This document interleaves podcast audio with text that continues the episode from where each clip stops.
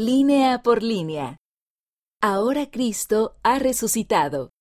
Conoce lo que el apóstol Pablo enseñó acerca de la resurrección de Jesucristo.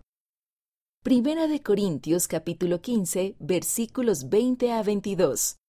Pero ahora Cristo ha resucitado de entre los muertos, y llegó a ser primicias de los que durmieron.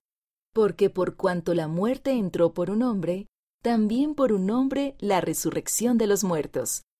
Porque así como en Adán todos mueren, así también en Cristo todos serán vivificados. Ahora Cristo se ha levantado de los muertos.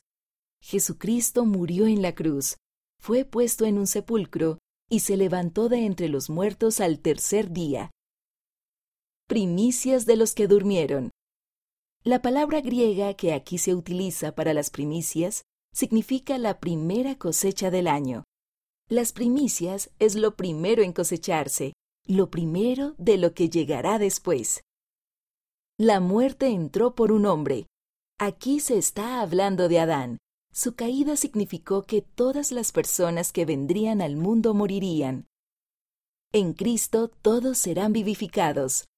Debido a la resurrección de Jesucristo, todas las personas resucitarán.